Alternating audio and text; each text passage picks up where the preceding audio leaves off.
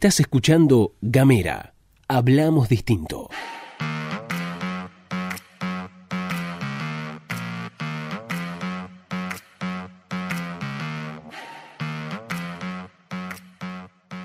Viernes 5 de febrero del año 2021 y esto es La Pastilla de Gamera. Mi nombre es Gastón Lodos y te voy a estar acompañando durante algunos minutitos. La compañera Scarpati hoy no estará presente, pero aquí estamos. Tomate ese mate, comete esa media luna y compartamos unos minutitos de las noticias más importantes de la jornada. Arrancamos el viernes revisando algunos datos de la temporada turística en Tierra del Fuego que se publicaron vía comunicación oficial. El Instituto Fueguino de Turismo informó que durante los meses de diciembre 2020 y enero 2021 llegaron a nuestra provincia más de 44.000 personas. En relación a la duración del viaje, el promedio fue de 7 noches para las tres localidades y el grupo de viajes comprendió en promedio a dos personas. Según informaron, la mayoría de los viajeros que llegan a Ushuaia principalmente son residentes de la provincia de Buenos Aires y de la ciudad autónoma. Esta noticia toma un color interesante cuando pensamos en lo que afectó la pandemia a la actividad. Lo cierto es que la capacidad hotelera de Ushuaia viene rengueando en comparación a lo que sucedía cuando la vida era otra. De hecho, hace algunas semanas, el propio titular del Infotour, Dante Kerciali, había confirmado que la ocupación turística en la ciudad más austral del mundo fue en enero de entre 35 y 40%, muy por debajo de lo normal, pero muy por encima de diciembre, cuando Ushuaia arribaba solo un vuelo diario y la ocupación era del 5%. En esta línea también se había expresado David Ferreira, secretario de Turismo de Ushuaia,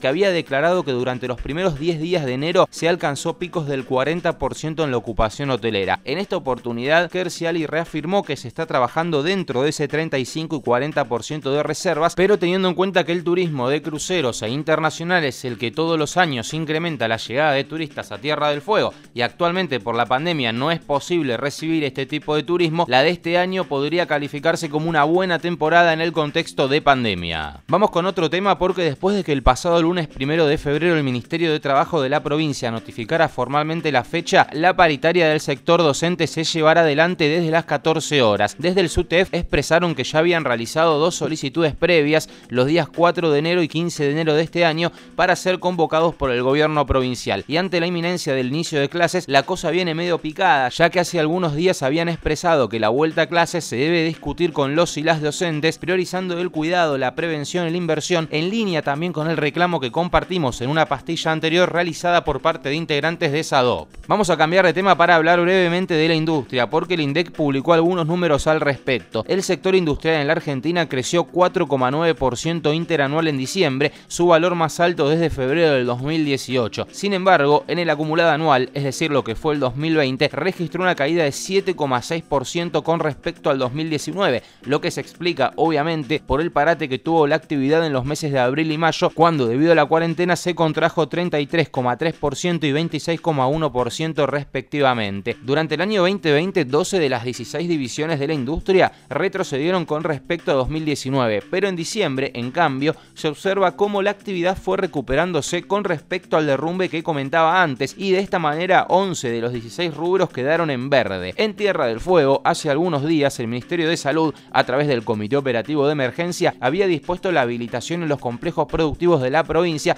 y anunciado que desde el primero de febrero podían empezar a trabajar al 100% de su capacidad. Cambiamos de tema y vamos con una noticia interesante. La Administración Nacional de Medicamentos, Alimentos y Tecnología Médica, conocida como LANMAT, autorizó este jueves a un laboratorio público de la ciudad santafesina de Rosario a producir y comercializar misoprostol, el conocido medicamento que se usa para la interrupción voluntaria del embarazo. Lo interesante de esta autorización es que el laboratorio santafesino estaría en condiciones de proveer el medicamento a menos de la mitad de su valor de mercado y garantizar el abastecimiento en todas las provincias de Argentina. La subsecretaria de Medicamentos del Ministerio de Salud, Sonia Tarragona, explicó a Telam que hasta ahora no había en Argentina un medicamento de este tipo elaborado en un laboratorio público que contara con habilitación de ANMAT. El misoprostol cuesta 6.500 pesos en las farmacias y el Estado Nacional lo compra 2.800 pesos las dosis. Lo que se espera es que este laboratorio público pueda producirlo a un costo de entre un tercio y la mitad de esos valores. La funcionaria además expresó que esta medida es otro paso para cristalizar en un proyecto concreto la ley de interrupción voluntaria del embarazo. Y cambiamos de tema y ya cerramos con este ya que estamos hablando de salud, vamos a ir con una noticia internacional, pero que nos va a poner una pequeña sonrisa en la cara para empezar el día. La cifra de vacunados contra COVID-19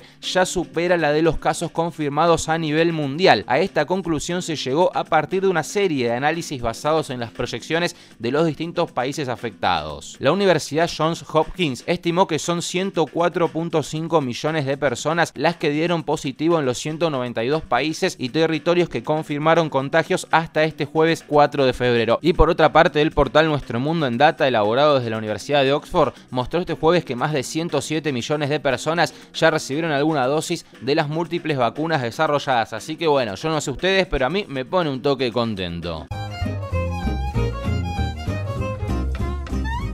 Me voy, me despido, te agradezco mucho y te deseo que tengas una excelente jornada. Recordá que podés encontrarnos en las redes sociales buscando en Facebook, en Twitter o en Instagram arroba gameratdf, darle un me gusta, compartir alguna publicación y así seguiremos encontrándonos. Hasta la próxima.